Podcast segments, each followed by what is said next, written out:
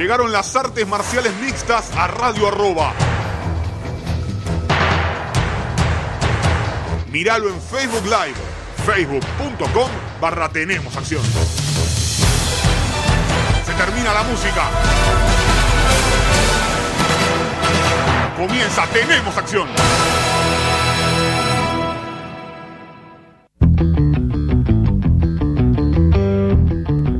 ¿Qué tal amigos? Bienvenidos a una nueva edición de Tenemos Acción aquí en Radio Arroba con todo lo que dejó el mundo de las artes marciales mixtas y los deportes de contacto a lo largo y a lo ancho del mundo en un fin de semana en el cual volvió Javib Nurmagomedov. Volvió hoy por hoy uno de los mejores libra por libra en la actualidad. No sé qué opinan ustedes. Para mí, claramente, hoy en día está entre al menos como muy lejos entre los cinco mejores peleadores de la actualidad. Muchos decían, Javib es aburrido, Javib es esto, Javib es otro.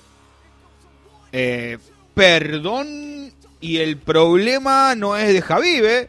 el problema es del resto, porque si Javib los derriba, si Javib los achaca, si Javib los somete, los que se tienen que cuidar son los demás. Porque por algo está 28-0, por algo está 12-0 en UFC, y por algo, estos son artes marciales mixtas, por algo, esto no es kickboxing, esto no es boxeo, esto no es full contact, esto no es muay thai, estos son artes marciales mixtas. Y el gran trabajo que hace Javib a la hora de que los rivales siempre queden a la defensiva, porque tuvo sus momentos Poirier, creo que como ninguno en los últimos años tuvo sus momentos Poirier.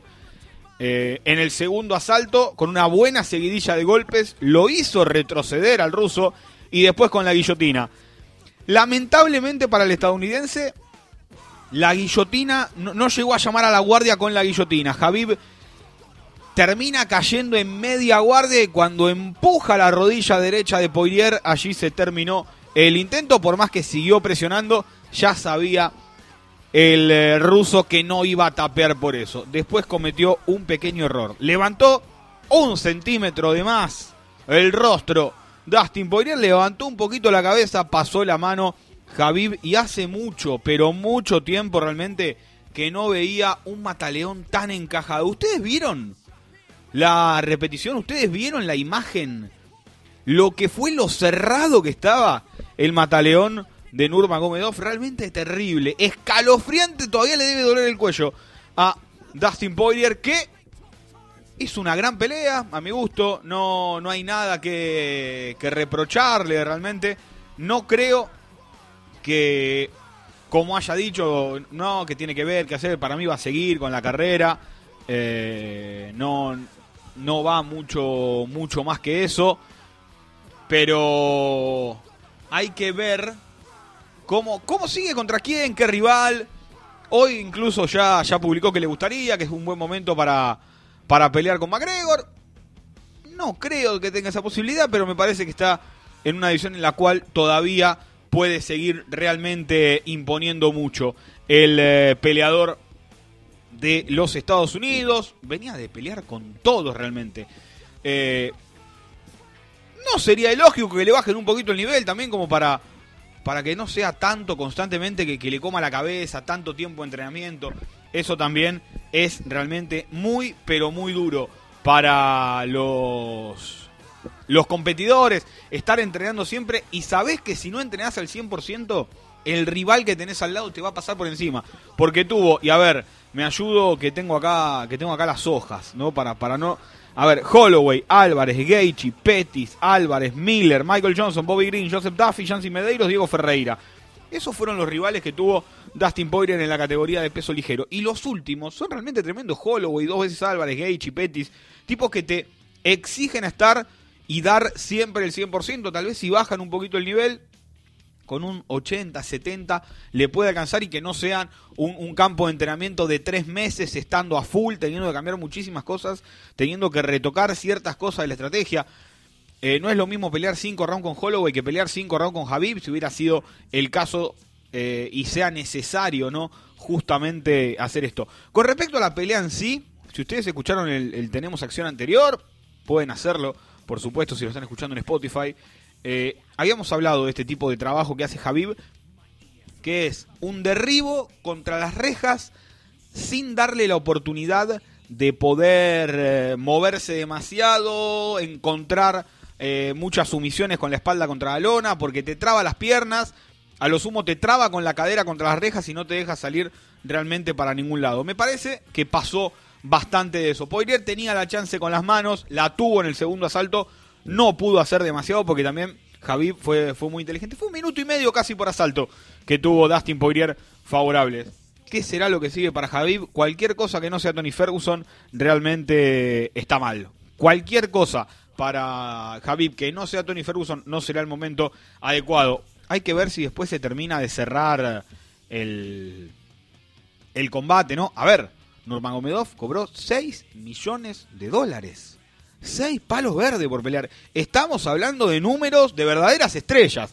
Ya esto que las MMA pagan mal, de a poco con los peleadores top, me parece que, eso va desapareciendo. E incluso, para no, porque Lomachenko cobra esto, este cobra esto, el Canelo cobra esto. No vean tanto lo que cobran los top, porque tiene un, es un deporte que tiene más de 100 años, es nuevo comparado con... Las MMA son nuevas, tienen muchísimo menos tiempo, 200 años tendrá el boxeo, no sé hace cuánto que se boxea, pero tiene 10 veces más vida que las MMA eh, tranquilamente. Y vean en las carteleras más chicas, las carteleras que tienen un, buen peleador en la cabeza y el resto son, a ver, no se venden carteleras en el boxeo, se vende un nombre, a lo sumo dos, pero después carteleras son flojísimas. Yo les puedo asegurar que no se acuerdan cuatro peleadores de la cartelera de Mayweather y McGregor, por ejemplo. Por decir algo, la de Canelo con Golovkin, no tienen la más remota idea de quiénes fueron los que pelearon, si no están muy metidos en el mundo del boxeo. Y cuando uno retrocede y ve esas de abajo, son las que tranquilamente pueden estar cobrando. Incluso hay algunas que son una vergüenza, que cobran la mitad de la mitad de lo que cobran los peleadores de UFC. Entonces me parece que, por ese lado hay que empezar a tratar este como un deporte del mainstream y no tanto y verlo de lejos, ay, qué feo UFC, que esto, que el otro, como se dice, que mal que paga. Eh, realmente no, está pagando mal UFC a las estrellas y ya son cada vez más. ¿Quién lo demostró esto? Le gusta a quien le guste, Conor McGregor. Fue, fue el que puso, somos las estrellas, somos los dueños de este circo y, paguen por nosotros lo que tienen que pagar. Respecto a que sigue, lo decía, Tony Ferguson, me parece que está claro, los dos vienen con 12 victorias consecutivas, Tony fue campeón interino, lo termina perdiendo por una lesión, cuatro veces se intentó hacer la pelea, en 12 bajo Javiv, en 12 bajo Ferguson, no han tenido suerte realmente ninguno de los dos para enfrentarse, ojalá, ojalá que realmente se dé esta pelea y lo más, lo más rápido posible. Me parece que Ferguson es la opción clara y basta de la estupidez de que Javib suba, que haga super peleas. No, ¿por qué? Porque Javib tiene apenas dos defensas titulares, una con McGregor y una con Poirier. El resto, a ver, que pelee, tiene. Después, no importa que, sea superior o que no, pero tiene que defender el título para empezar a pensar en superpeleas. Porque tiene que, primero a Tony, Después yo creo que de Gaethje, Cerrone y McGregor va a salir algo, probablemente sea una, una pelea titular, y ahí ya lo tenés, ocupado hasta julio, tranquilamente, hasta julio. A Javib sin pensar en andar subiendo, sin pensar en superpeleas, sin pensar en todo eso que a mí, ya saben, no, no, no me gusta para nada. Eh, así que me parece que antes de pensar en superpeleas, hay que pensar en que los títulos se tienen que defender en la categoría, porque después pasa lo que pasa con, con Sejudo, que subió, que se lesionó, ahora tiene dos categorías paradas. Eh, cada categoría con su campeón y se terminó. Otro, otro engendro que, hizo McGregor. Como hizo unos muy buenos, también hizo otro que, que genera eh, otra cosa. Está 28-0, lo que quieran, pero tiene que defender el cinturón. ¿Por qué? Porque después uno repasa, a ver, sacando a Tony eh, pues Holloway que suba. Holloway ya es más lógico que suba porque tiene una, una mayor cantidad de victorias. Te aparece capaz que de acá a ocho meses Gregor Gillespie ganó tres peleas más y ya merece una chance por el título. Eh, me tenía que haber anotado cómo venía el ranking de, los ligeros. Pero a Javib le faltan peleas en la categoría. Por más que haya ganado 12, le falta eh, enfrentar a ciertos rivales tops que me parece, podría ganarle, por supuesto. ¿Sería favorito con Ferguson? Obvio. ¿Sería favorito con Gaethje? Más vale. ¿Sería favorito con McGregor? Recontra. ¿Me interesa la revancha con McGregor? Para nada. Pero si se ganan las oportunidades, tienen que dárselas. ¿Sería favorito con Cerrone? Obvio. Ahí tenés cinco peleas que se podrían dar antes de que suba a una categoría en la que Kamaru Usman todavía no ni siquiera puso el título en juego. ¿Por qué va a subir alguien y ni hablar del despelote que tenés en Welter, porque tenés a Colby Covington que se queja de lo que le pasa. Al ganador de Ney Díaz y Jorge Masvidal, que tranquilamente puede recibir una chance por el título. A Tyron Woodley, que gana una o dos peleas, tranquilamente puede volver a pelear por el título. Porque, imagínate, vuelve Poncinibio, che, Santiago, tenés que ganar 14 más porque sube Javi. No, no, basta de subir de categoría, basta de todo este despelote que armó McGregor. Las únicas lógicas fueron la de Cormier, que era completamente lógica, completamente lógica porque ya no tenía rivales en los semicompletos, y la de Amanda Nunes, porque Amanda le ganó a todas en peso gallo. Y ahora vuelve a pelear con The Randami y en pluma no tenía rival Cyborg. Entonces, de ese lado se entiende que suban de categoría. Mientras tanto, no es faltarle el respeto a nadie como dicen. Que Javib siga peleando en la categoría que pelea Javib. Punto, se acabó. ¿Para qué ir a mezclar todas las categorías? Además, vamos a suponer que Javib no quiere subir porque lo de 170 libras le sacan cuatro espaldas. ¿Por qué tiene que subir? Está 28-0. El problema de los rivales no es suyo. No es suyo el problema. 28-0 a los 28 le ganó. Hay unos que quieren, que escuchan lo que quieren, ¿no? Respetá a Javi. ¿Por qué? ¿Dónde le falta respeto diciendo que sube, que se quede en la división de los ligeros? ¿Por qué tiene que subir? Es una falta de respeto para lo que se viene. Leon Edwards, Poncinibio. A ver, y la categoría Welter es encima la que más rivales tiene. Que vuelva Sampier a pelear con Javi. ¿Para qué? ¿Por qué tiene que volver Sampier?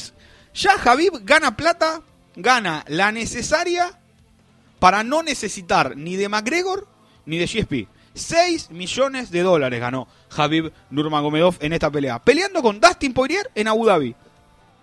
Un evento a las 6 de la tarde. Chicos, esos son los eventos que menos plata dejan, ¿eh? O sea, en cuanto a pay-per-view, a televisación, a las 5 de la tarde en Estados Unidos, TV, en, en cuanto a las preliminares, para que se den una idea, si llegan a superar el millón de los de los televidentes es un gran número. Las preliminares, siendo a las 12 del mediodía, sumó 222 mil en Estados Unidos. 222 mil tuvo televidentes. Una quinta parte y de lo que es un número más o menos decente, un número más o menos normal.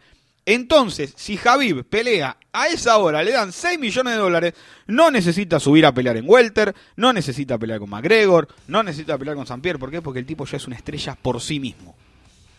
Ni que hablar que, volvemos a lo mismo, es una falta de respeto que defienda dos veces el cinturón y ya quieran, además Javib no lo dijo, pero quieran que suba de categoría, o que Usman suba, o que este suba, o que el otro suba, hasta de subir de categoría. Tienen que prohibir durante tres años que los peleadores suban de categoría cuando son campeones.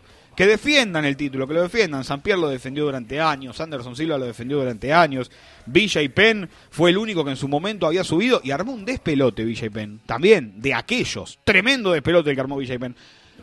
John Jones, ni hablar. ¿Por qué voy a subir si el problema de ellos? Y así podemos estar con el 95% de los campeones. Más también, porque tan solo subieron Sejudo, que ahora tiene las dos categorías paradas, tanto Mosca como Gallo. Eh, Amanda es la única que lo está haciendo. Es más, todavía no ha subido a defender Pluma porque no es retadora. Entonces está bien que Amanda sea campeona campeona. El resto tiene. Y ya les digo, de acá a mínimo, julio, agosto del año que viene, Javi tiene que pelear y seguir peleando y defender cuatro veces el cinturón. Tiene dos. Eh, Tony Ferguson, ahora el que sigue, y en la cuarta creo que va a salir de Cerrone, Gage y McGregor. Creo. De, de esos tres. Después, si le pueden ganar o no, problema del resto. Si Javi va y les gana en un minuto o en 25, problema del resto. Es así. Así, es así de fácil, ¿no? No, porque en la. Sí, probablemente, sí eh, Khabib va a pelear con Miocic, la tenga más difícil. Es obvio. Por, no, y no, porque Miocic, y, obvio que la va a tener más difícil, porque no es su categoría, porque no es el, tipo de pelea que le acostumbra. Capaz que sube y Auman lo pasa por arriba. Realmente no lo sé, lo desconozco. Pero hoy, a día de hoy, no me interesa saberlo. ¿Por qué? Porque Usman no defendió el título y porque Javier recién lo defendió dos veces. Le falta mucho a los dos todavía para decir quiero una, una super pelea. Dicho todo esto, gran victoria al ruso. No sé los que dicen que, se aburrieron realmente, porque derriba y pega. Problema del otro que no se puede levantar. Realmente el, problema es de Poirier que no se podía levantar, o de en su momento McGregor que no se pudo levantar, o Yacuinta que no lo supo descifrar, o Edson Barbosa, porque no, chicos, son artes marciales mixtas y es lo que, lo que vale, o sea, si te derriban y te pegan, ya está, listo. No te podés poner de pie y bueno. No es que está Eh, además, y agrego algo que lo dijo Poirier, con lo que se sorprendieron, es, porque Mike Brown le dice, explotá para salir, y Poirier le dice, las dos veces que lo intenté me intentó finalizar, no me lo esperaba. Entonces, Javi en ciertas cosas le va agregando un, un poquito a, a su juego. Entonces, eh, me parece que, que ¿Qué sé, va, qué sé yo, a mí no me aburrió. No sé. Hay gente, ah, aburrido, que, amarre, bueno. Vayan a ver kickboxing, chicos, si quieren ver otra cosa. Si el tipo te pega en el suelo como vale o te intenta finalizar, y bueno, ya está. ¿Qué le vas a hacer?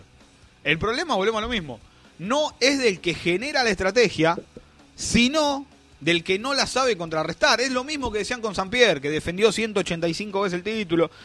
A ver, muchos también se han quejado de Dimitri Johnson, que no, derriba, no hace nada. Ojalá en algún momento vuelva un campeón como Dimitri Johnson a UFC.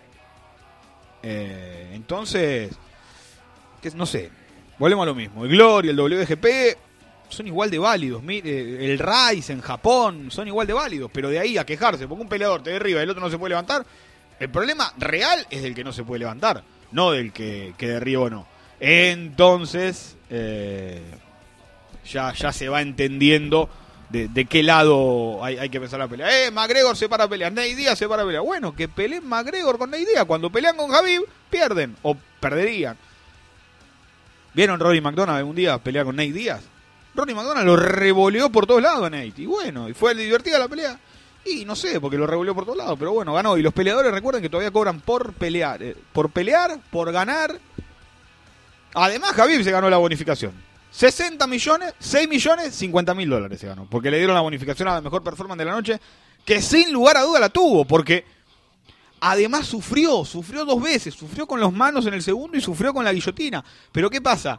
En una pelea, en un round que dura 5 minutos, que lo dominen uno, uno y medio, no se termina notando tanto. Pero la verdad, la pasó mal en un par de momentos el ruso. Y fue muy inteligente, porque tal vez otro hubiera ido a romper la guillotina, el, agarre de la guillotina y no pasar la guardia. Cuando pasó la guardia terminó cualquier tipo de problema que podía llegar a tener Nurmagomedov. Con respecto a la pelea coestelar entre Paul Felde y Edson Barbosa. No la vi de vuelta y ya saben lo, lo, que les digo siempre, que es muy difícil analizar peleas cuando uno las está relatando, cuando uno la, la está siguiendo muy de cerca. Me parece, a mi entender, que la ganó Felder. Eh, Barbosa, perdón, no la ganó Felder, quise decir. Los jueces dijeron que la ganó Felder. 30-27 no fue para Felder seguro. ¿Y qué pasa? Y acá veo que hay una un grave desentendimiento, si se me permite, eh, que, que, falta conocer el reglamento, que hay que leerlo, que hay que saber interpretarlo. El reglamento dice striking, grappling, agresividad y control del octágono. Muchos tomaban como el agresivo de los dos fue Felder porque tenía el centro e iba hacia adelante. Ok, se los tomo. Pero striking y grappling están por encima de agresividad. Lo importante es conectar golpes. Si está todo igualado ahí, conectar golpes o intentar finalizar. ¿Se entiende? Si está todo igualado ahí, se va al reglón de abajo que es agresividad. Y me parece que al menos en el primero y en el segundo, en el primero seguro, y en el segundo me dio la sensación que también que Edson Barbosa conectó más y mejores golpes. Por eso se anula la agresividad. Y cuando están igualados en agresividad, recién ahí se va a control del octágono. ¿Y quién fue el que controló el octágono? ¿El que tomó el centro o el que decidió pelear de contraataque? Me parece que eh, falla ahí. Eh, que, falla en eso. No, no, no está bien conocido. Me parece que es una, una falta de conocimiento del reglamento. Si conectó una patada más y mejor Barbosa, ya eso anula la agresividad que haya podido tener Felder y es lo que dice el reglamento. No me salten a mí, es lo que dice el reglamento. Hay que leer el reglamento y de ahí podemos llegar a, a entender para qué lado y por qué un juez dijo esto o dijo el otro. ¿Por qué puso 30-27? Porque estaba copeteado. Felder no ganó 30-27 la pelea ni de casualidad y ahí si quieren vamos y discutimos lo que sea. En el único lugar que ganó Felder clarito fue en el streaming que tuve contra Queijeiro jugando a la Xbox que lo noqué con una descendente. Con respecto a los otros combates, Islam Makachev es el meme de Spider-Man con Javib, claramente son iguales, le ganó a David Ramos, fallo unánime, linda pelea, el ruso sigue teniendo y siendo durísimo. Otro que si le empiezan a dar pelea va, a estar rápido en, el top. Caris Blades. ¿Ven? Quéjense del primer round de Caris Blade, por ejemplo. Se pueden quejar del, del primer round de, Caris Blade. Porque derriba y no te hace nada. Del segundo, lo derribó y le rompió la nariz de un codazo, como le hizo Overeem con, con la frente. Y yo sé, vos, Walter, querido Queijeiro, que querías que cuente que te noqué con una descendente. Por eso lo conté. Eh, Blades está en ese, en ese problema de, la categoría. El único que le ganó fue en Ganú. El tema es que el que más cerca está de pelear por el título termina siendo en Ganú. El otro día se confirmó Junior Dos Santos con, con Volkov para el 9 de noviembre. Estaría bueno tal vez que, que pelee con el ganador de, de esa pelea, ¿no? Más si es Volkov. Tiene más. Se vuelve más lógica si, si la victoria es de Volkov. No así tanto si gana Junior, que termina yendo y viniendo constantemente.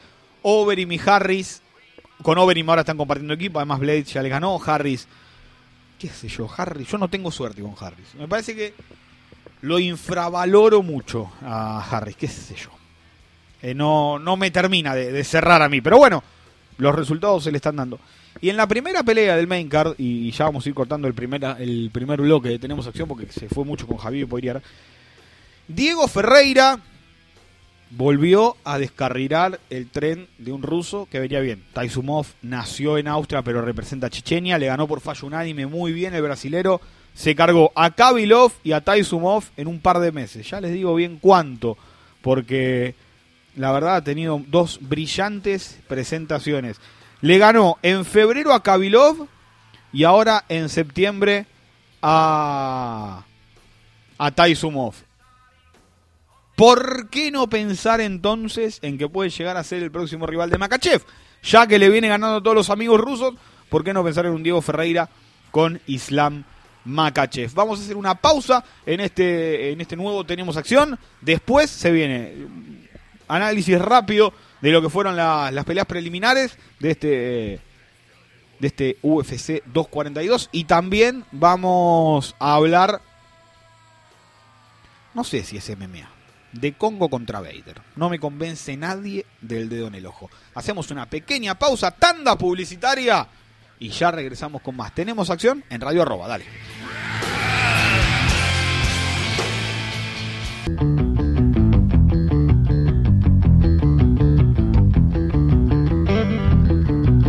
Regresamos con más, tenemos acción aquí en Radio Arroba. Dijimos íbamos a hablar un poquito de las preliminares.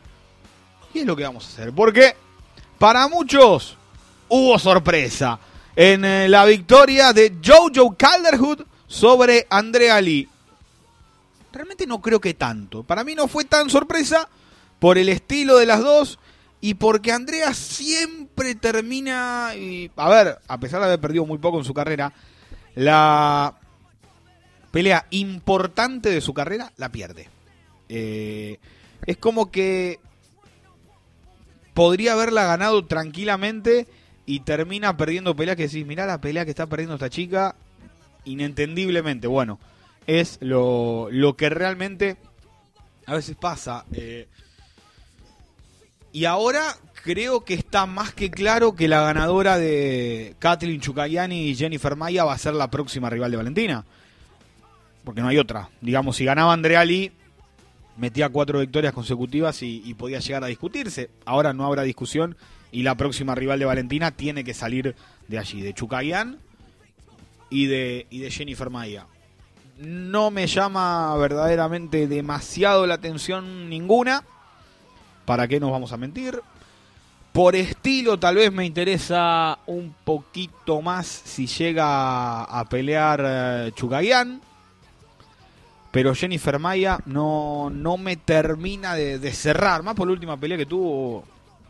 No, qué sé yo. Son, son formas de ver. Hugoff y Murphy empataron.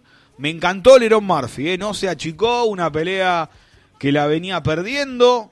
Eh, que la dio vuelta y termina siendo empate dividido no veo mal el 18 el primero para Tujugov. No veo mal los otros dos para Murphy. No veo ilógica la, la decisión dividida. Moraz y Jojua. Sara Moraz le ganó a Ariana Jojua. Poquito de Jojua, ¿eh? se esperaba bastante más. Y Moraz tiene el nivel que tiene una chica, está 6-6. No, no se puede esperar demasiado más. Y gran debut de Otman Azaitar sobre Temu. Me caigo siempre muy feo. Pakalen. Recuerden el giro de Diakiesi. Y ahora que lo agarró Otman Azaitar, gran manera de debutar para Azaitar. Ya había debutado su hermano hace poco, le había ganado a Víctor Miranda y ahora fue su momento. Hace no mucho tendría que haber debutado, tuvo algún que otro problemita y, se tuvo que bajar. Ganó Belal Muhammad sobre Sato. Siempre duro Muhammad con ese estilo de ir, ir, ir para adelante. Se vuelve complicado, lo terminó finalizando en el tercero. Muslin Salikov que regresó después del problema con, el doping positivo, lesiones, noqueó a Nordin Taleb en un asalto, es una muy buena victoria, es una buena prueba para la mayoría de los pesos welter, Nordin Taleb y la superó muy pero muy bien Muslin Salikov y se dieron cuenta que hay que ponerle strikers a Salikov y no tipos que, lo quieran ir a derribar o que lo cansen en el clinch como en su primera pelea fue contra Alex García. O Mariak Medov, fallo unánime sobre Zach Cummings y Don Match le ganó a Firasiam al eh, francés. ¿No le llama la atención? Fares, que empiecen a aparecer franceses y todo eso.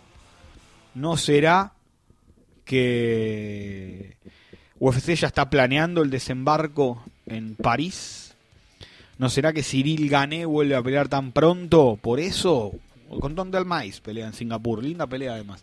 Me parece que ante la ausencia de Congo, que está practicando para un Oscar en la academia, si no, no se entiende tampoco, vamos a hablar del Bellator. Eh, la ausencia de Duques Noah, que se retiró, me parece que Francia y UFC van a empezar a tener una interesante relación, teniendo en cuenta que, en teoría, desde enero de 2020 las MMA como tales van a ser legales en Francia. Recordemos que ahora se, se hacen eventos, pero no se puede golpear en el piso y ciertas y ciertas reglamentaciones que hacen que esto sea, sea bastante complicado de hacer.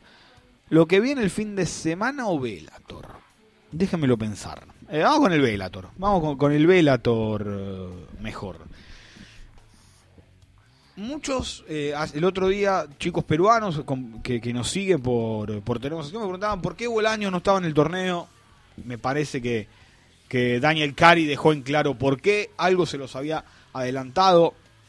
Se habla mucho y muy bien de Bolaños, sin lugar a dudas que tiene condiciones realmente espectaculares, pero le falta, Gastón tiene apenas 26 años, muchísimo por crecer, y, y Velator ya lo ha cuidado Velator, y ha conseguido knockouts espectaculares, pero en ciertas peleas termina fallando, como falló con Brandon Laroco y como falló ahora con Kerry, cosas que pueden llegar a pasar, por supuesto. Y gente quejándose del, evento. La verdad, sacando el programa del estelar, estuvo bastante bueno. Eh, el torneo Pluma no dio sorpresas, a mi entender. Para mí no hubo sorpresas en el torneo Pluma. Sánchez, Carvalho, Borix y Campos, los clasificados. Les había dicho, y a ver, bueno, Claxton fue uno de los que cuidó Velator pero lo mandó al torneo igual. Y en el torneo le pusieron un tipo con más de 20 peleas profesionales que cuando lo derribaron se serenó, buscó el espacio, consiguió el triángulo, lo trabajó, lo buscó, no es que fue un triángulo cerrado al instante, ni mucho menos. De a poquito lo fue trabajando y termina consiguiendo la victoria, el matador, que era el favorito. Carvalho tuvo un inicio flojo contra Sicilia, conectó buenas manos el norteamericano, y cuando Carvalho le encontró la distancia, se terminó la pelea hasta la guillotina del final. Es bueno el portugués, lo habíamos dicho acá. Medio creído todavía a mi gusto. Hay que bajarle la espuma al chocolate. Pero era claramente eh, superior a San Sicilia en lo que al grappling se refiere. Encontró la finalización y se terminó. De otro. Y acá, acá sí, me agrando. Había dicho que Adam Borix para mí dependiendo del, sorteo que le tocara después, era uno de los grandes favoritos a hacerse con la victoria. Y mal, la verdad que no me hizo quedar en la primera pelea. Más medido que lo que acostumbra, más tranquilo de lo que acostumbra, no tan... Porque sabía lo que tenía enfrente. Y no, nunca uno sabe con qué Pat Curran se va a encontrar.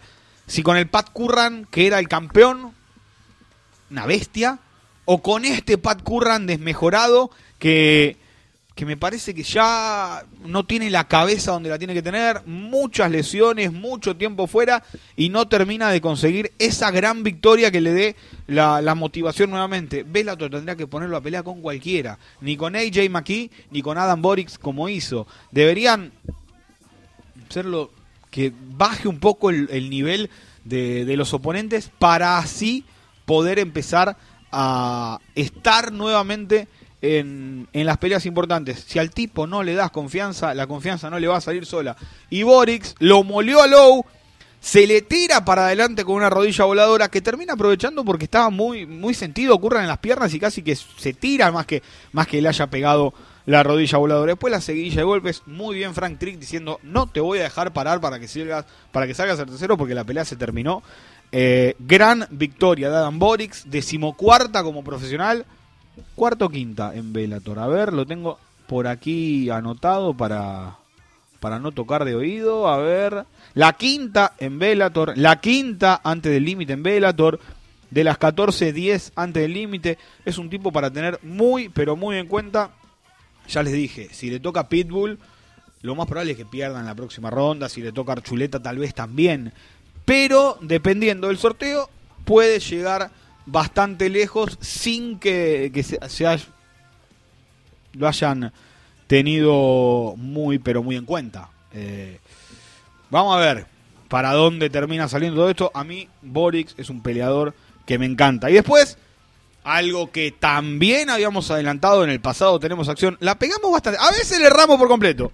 Pero esta vez la pegamos bastante. Con la, anterior edición de Tenemos Acción. Porque Derek Campos se impuso a Daniel Strauss por decisión unánime. Primero, por suerte le tocó Derek Campos, porque otro pie tal vez lo lastimaba. Y segundo, Strauss no puede pelear más, chicos. A ver, no en este nivel, no con los top. Y Derek Campos, de los 16, debe ser el de. El peor de los 16 que había en el torneo. A ver, que se entienda. De los 15 restantes sin Strauss. Strauss tuvo un accidente durísimo. Strauss tuvo un problema, no podía ni caminar Strauss volvió en livianos con Cruchen. Es lo mismo que pelear con cualquiera en cualquier evento local y de eso que llevan para perder. Y Strauss no se había mostrado tan bien con Cruchen. Lo metieron en el torneo en su primer corte a peso pluma después del accidente. Y ya en la primera patada terminó caído Strauss porque no, no, no se siente cómodo, me parece. No, no está bien Strauss y Campos lo aprovechó y le terminó ganando por fallo unánime. Imagino a Sánchez, a Carvalho y a Borix con los deditos cruzados diciendo ojalá me toque Derek Campos en la próxima ronda. A ver, ¿es divertido Derek Campos? Sí, pero si ustedes llegan al récord de Derek Campos o, cómo llegaba a la pelea para que se entienda lo, lo que quiero decir. Campos llegaba 8-7 en Bellator. Perdió con Carvalho, participante del torneo. Perdió con Sicilia, participante del torneo.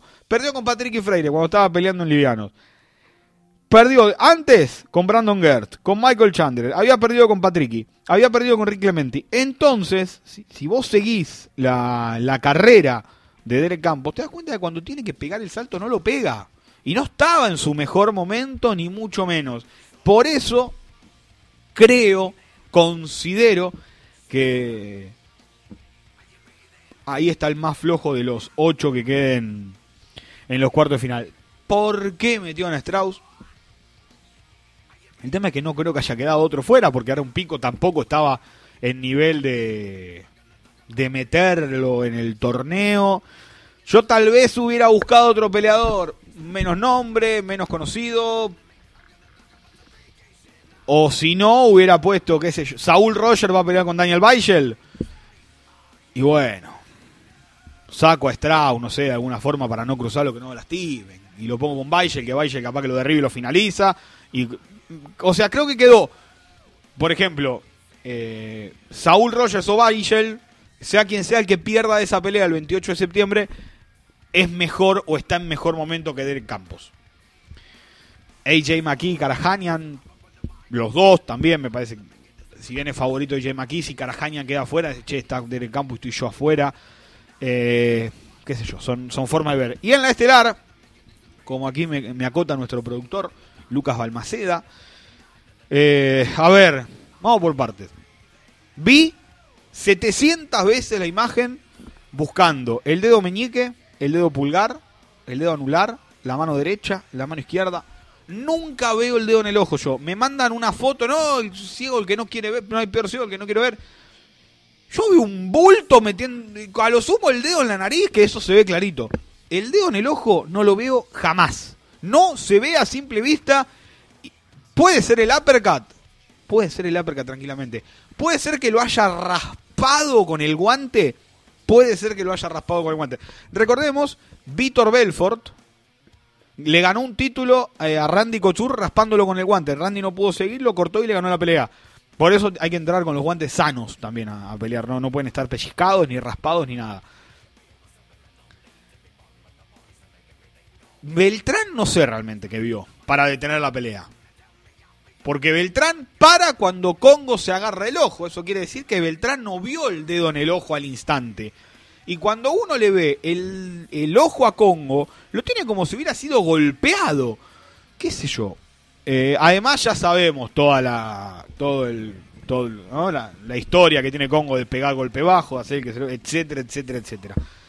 Ocho victorias consecutivas venía Congo y la verdad que en los tres minutos que hubo pelea demostró estar lejísimos del nivel que había propuesto Ryan Bader. Porque cuando Queijeiro volvió a enchufar lo que había desenchufado, para los que vieron la transmisión, eh, arrancó eh, Vader dominando de pie y en el suelo lo estaba pasando por arriba. El Vader, acá, no sé cuánto más hubiera durado Congo. Para mí se la vio complicada.